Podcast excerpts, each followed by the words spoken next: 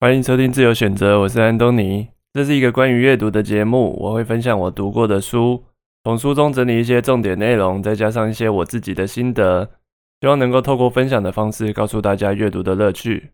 那在节目开始之前，一样先跟大家分享一下最近发生的事。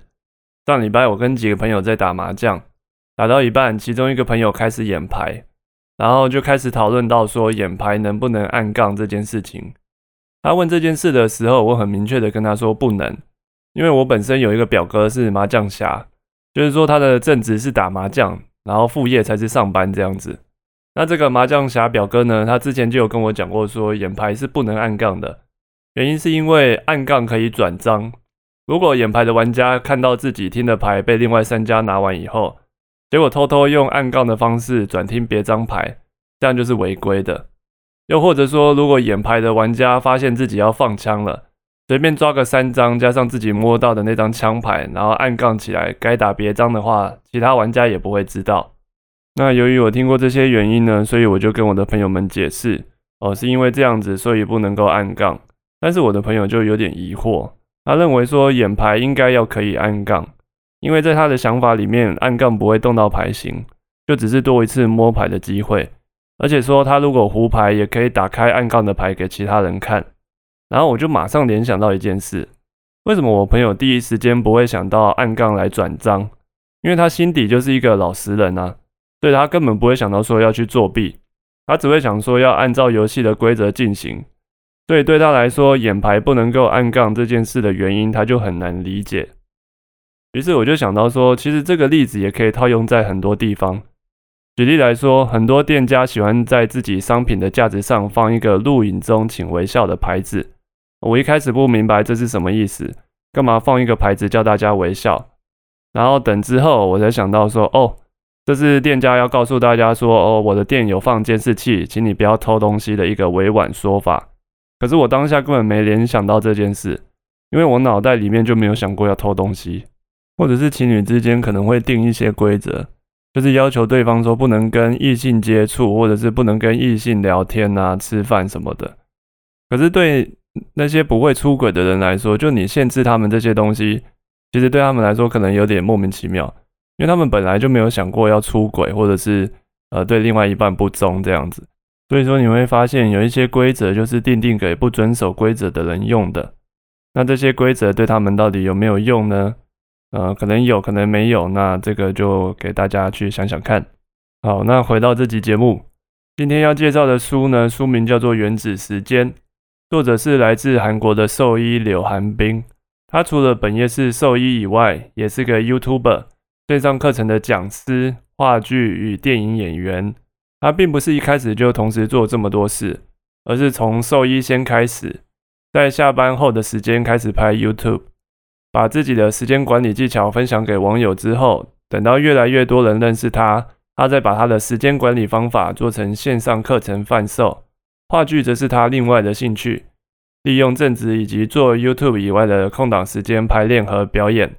说到这里，可能很多人已经在想说，这个人也太强了吧？哪来这么多时间跟体力可以做这么多事情？他应该是天生就有用不完的体力才能这样子做。不过事实上不是这样子。作者表示说，他一开始其实也跟多数人一样，在做完自己的正职工作，也就是兽医之后，晚上回到家就累得只想耍废看影片，或者是躺在床上昏睡，等待下一个又要上班的隔天。直到有一天，他突然意识到，说自己好像一个行尸走肉，在下班后的时间就只能荒废等待着上班，所以他开始立志要改变。一开始，他从下班后去唱个人 KTV，或者是逛书局开始。让自己有下班之后还是能做一些事的感觉。等到他完成这些事之后，他发现自己内心是充实的，因为时间不是无意识的被浪费掉，而是有意义的被拿来做自己想做的事情。就在这个时候，作者大学时期参与话剧表演的朋友问他说：“想不想要参加剧团演出？”他一口就答应了。于是他开始每天下班后到剧团排练到十点的生活。而这个生活持续了整整两个月，在最后十天的表演结束之后，他完全产生了自信心，认为自己在下班之后还是可以做到任何事。于是他开始建构自己的晚间计划。这本书就是作者将自己开始培养副业、管理时间的技巧分享给读者。我在这集节目里面想分享给大家的主要有四个重点。首先，第一个也是最重要的，就是打破一个很大的迷思。多数人认为时间分配观念就是时间只分为平日跟假日。那平日是上班日，只能上班跟等待假日到来。那假日就是非上班日，可以拿来做自己想做的事。以往我们大多数人的想法都是平日下班好好休息，想做的事等到假日再做。可是作者不这么认为。他认为说，如果你从礼拜一开始之后就一直期待礼拜五的到来，这样的心态会让自己从礼拜一到礼拜五之间都一直在等待，好不容易等到周末之后，结果一眨眼的时间，周末又过去了，好像什么都没做。然后礼拜日晚上又更焦虑的等待礼拜一的到来，也就是上班族都会有的 Blue Monday 症候群。再来，他也认为，如果要发展副业的话，把发展副业的时间全部都留到周末再做。这样等于一周有七天都在工作，不但不容易长久坚持下去，而且给自己的压力也会太大。以一般人的上班时间大概是八到十小时来说，假设抓中间值九小时好了，然后每天睡七个小时，扣掉通勤时间，每天至少还有五到六个小时是不用工作的，再扣掉处理其他事情的时间，一整天下来至少还有三到四个小时可以运用，所以不会有人是完全没时间的。重点就是这剩下的三到四个小时拿来做了什么？书名的原子时间指的就是下班之后可以运用的零碎时间。作者提出，就算一天只能拿两个小时来发展副业或者是其他技能，礼拜一到五累积下来也能有十个小时的时间。可是如果下班之后就什么都不做，只等待周末来再一次做的话，变成六日都至少要做五个小时才能打平，这样付出的代价太大了一点。另外还有一个重点，就是平日下班之后，利用剩余的时间经营副业的话，因为知道时间有限的关系，可能十十一点或者是十二点就要上床睡觉了。在这样时间有限的情况下，就会比假日时间很多的时候来得更专注，效率更好。应该很多人都有过这样的经验。假如有时间期限的话，做事就会特别有效率；如果没有的话，就很容易提不起劲。第二个重点。把副业当成尝试的心态，不需要有只能做这件事的感觉。万一做了不喜欢或不适合，只需要再找下一份就行了。它毕竟是副业，我们还是有正业可以依靠。虽然说这样的心态可能会有点违背传统，坚持到底，或者是做一件事就是要做到好的精神。可是，在我们这个时代，因为可以做的选择实在太多了，所以我们更应该要尝试每一个选择是不是真的适合自己。不需要把成功或失败全部压在一两次的机会上，像作者自己就尝试了十种不同的副业，在不断的失败之后，最终才找到自己现在理想的副业类型，也就是拍影片当 YouTuber。除此之外，做自己的副业不是因为别人逼着你做，而是因为自己想做才做的，这是可以自己掌控主控权的事情，不用像上班一样被主管或老板控制着你该做什么，所以不用给自己太大的压力。那这边我也分享作者在书中提到可以做的五种副业类型。寻找副业以前，可以先想一下自己擅长或喜欢什么，然后再从那个方向去寻找自己可以做的副业。那首先是第一个 A 类型，擅长 Excel 或者是 Photoshop 等程式。如果是擅长某种热门的电脑程式，可以用线上课程教学当做副业收入。其实就算不是擅长电脑程式，只要在其他领域上达到一定程度的专业。就可以把自己的专业包装成线上课程来卖。线上课程的好处就是一次性的工作，持续性的收入。也就是说，只要花一次的心思，将自己的专业做成教学影片，就可以放到网络上贩售，为自己带来源源不绝的收入。事实上，现在有很多网红都在做。以台湾来说，像是九 man 的房地产课程、艾丽莎莎的自媒体课程，还有伯恩的喜剧演员课程，这些课程应该都帮他们带来不少收入。可能有些人会想说，那是因为他们是网红或者是特别有名，所以课程才会有人买。其实以我自己的观察看下来，就算不是网红，只要你在你的领域达到一定程度的专业，还是可以选择跟线上教学平台合作，让他们去帮你行销你的课程，最后的销量还是可以达到不错的成绩。再来是 B 类型，擅长用文字整理想法的人。如果是擅长用文字整理想法的人，可以考虑经营获利型的部落格，也就是透过广告跟业配来获取收入。有些人可能会认为部落格是时代的眼泪，从以前早期的无名小站全盛时期，到现在无名小站关闭后，已经没有什么人在用部落格了。其实这样的观念并不是完全正确。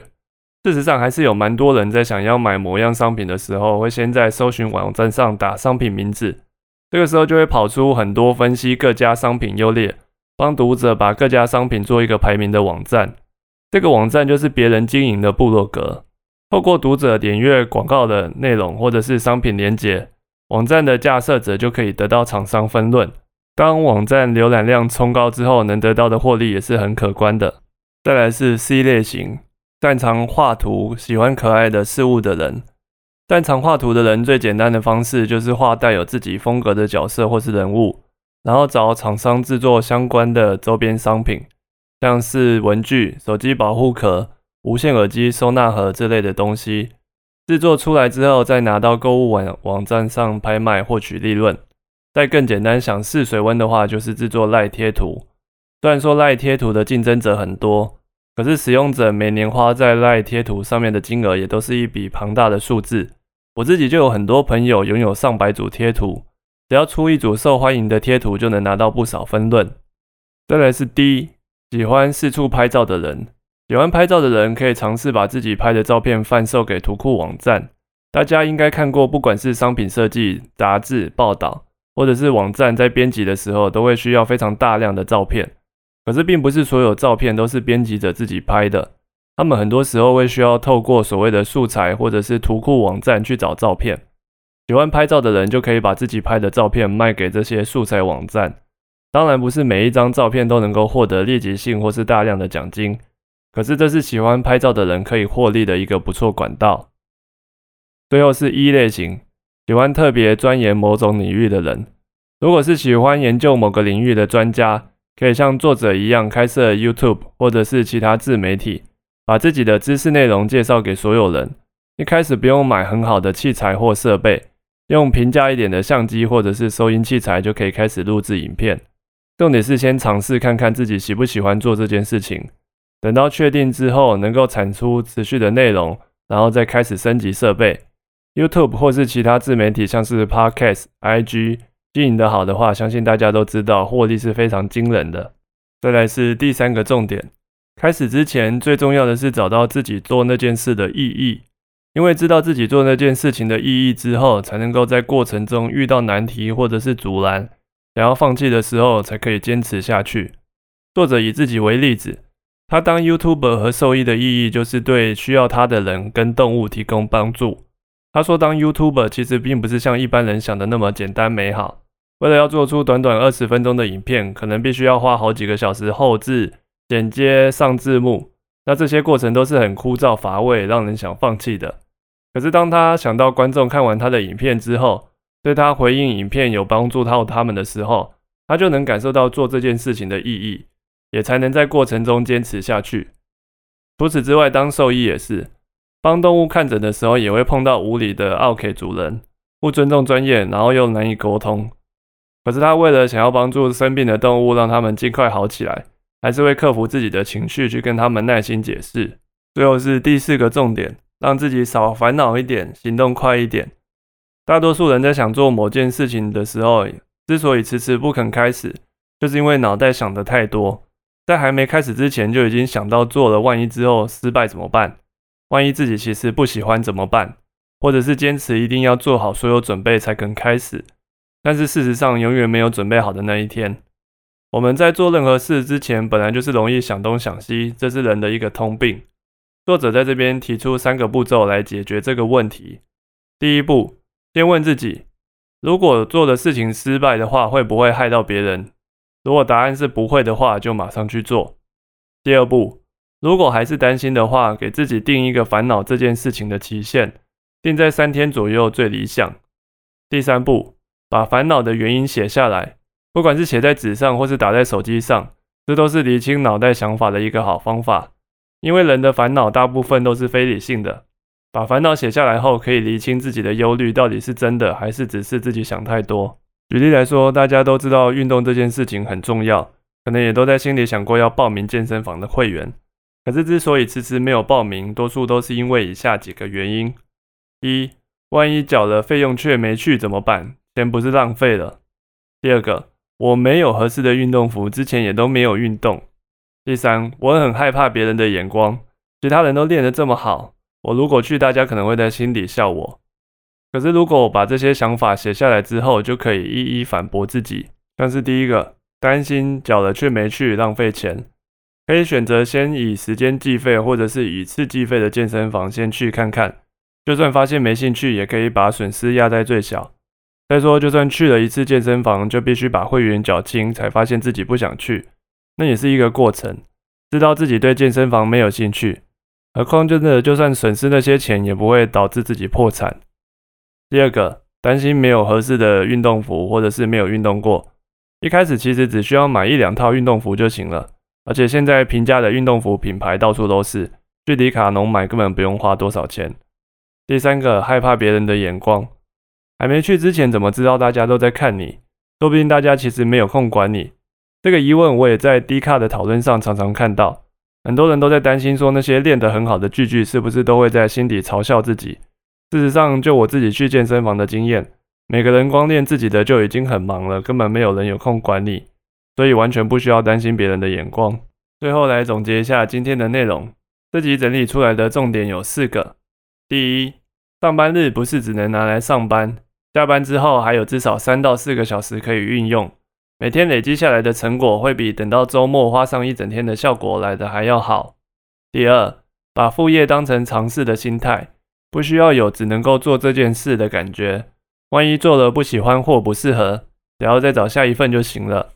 第三，开始之前最重要的是找到自己做那件事的意义，找到意义才能让自己快乐，才能够在想放弃的时候让自己坚持下去。第四。让自己少烦恼一点，行动快一点。每当烦恼开始的时候，先问自己：如果失败会不会影响到别人？然后为自己设定一个烦恼期限。最后把烦恼的原因写下来，让自己好好理清这些烦恼到底是真的还是幻想出来的。那以上就是今天的节目内容。在做这集的当下，有一个很有趣的情况，就是我原本是打算花礼拜日的一整天来完成这一集，早上打逐字稿，然后晚上录音。因为我前几个礼拜也都是这样子，等到礼拜天的期限的时候，再一天拼完。结果这次我在礼拜六晚上的时候，就忽然一直觉得心里很不踏实。虽然我已经设定礼拜六晚上的时间就是要拿来耍废放松的，隔天再开始工作。结果当下我就觉得很焦虑，没办法放松。不管是看自己喜欢的 YouTube 影片，或者是拼命划手机，这种焦虑感都没办法消除，心就一直悬在那边。感觉在我看影片或者是划手机的时候，好像还可以做些什么。然后就这样过了一两个小时之后，我受不了了，就决定开始提前打稿。一开始打稿之后，我的焦虑感整个就消失不见，也感觉打稿的过程很顺利。因为在之前我把工作全部塞在一天的情况下，很长打稿打到一半脑袋就打结，打不出文字来，然后就跑去看 YouTube。我真的很喜欢看 YouTube，一整天下来工作的效率就是很不好。刚好现在看完这本书，那下礼拜再来尝试看看一天花两个小时的效果，跟周末一整天下来的结果是差在哪里，到时候再分享给大家。那么今天的自由选择就到这边，我们下期见，拜拜。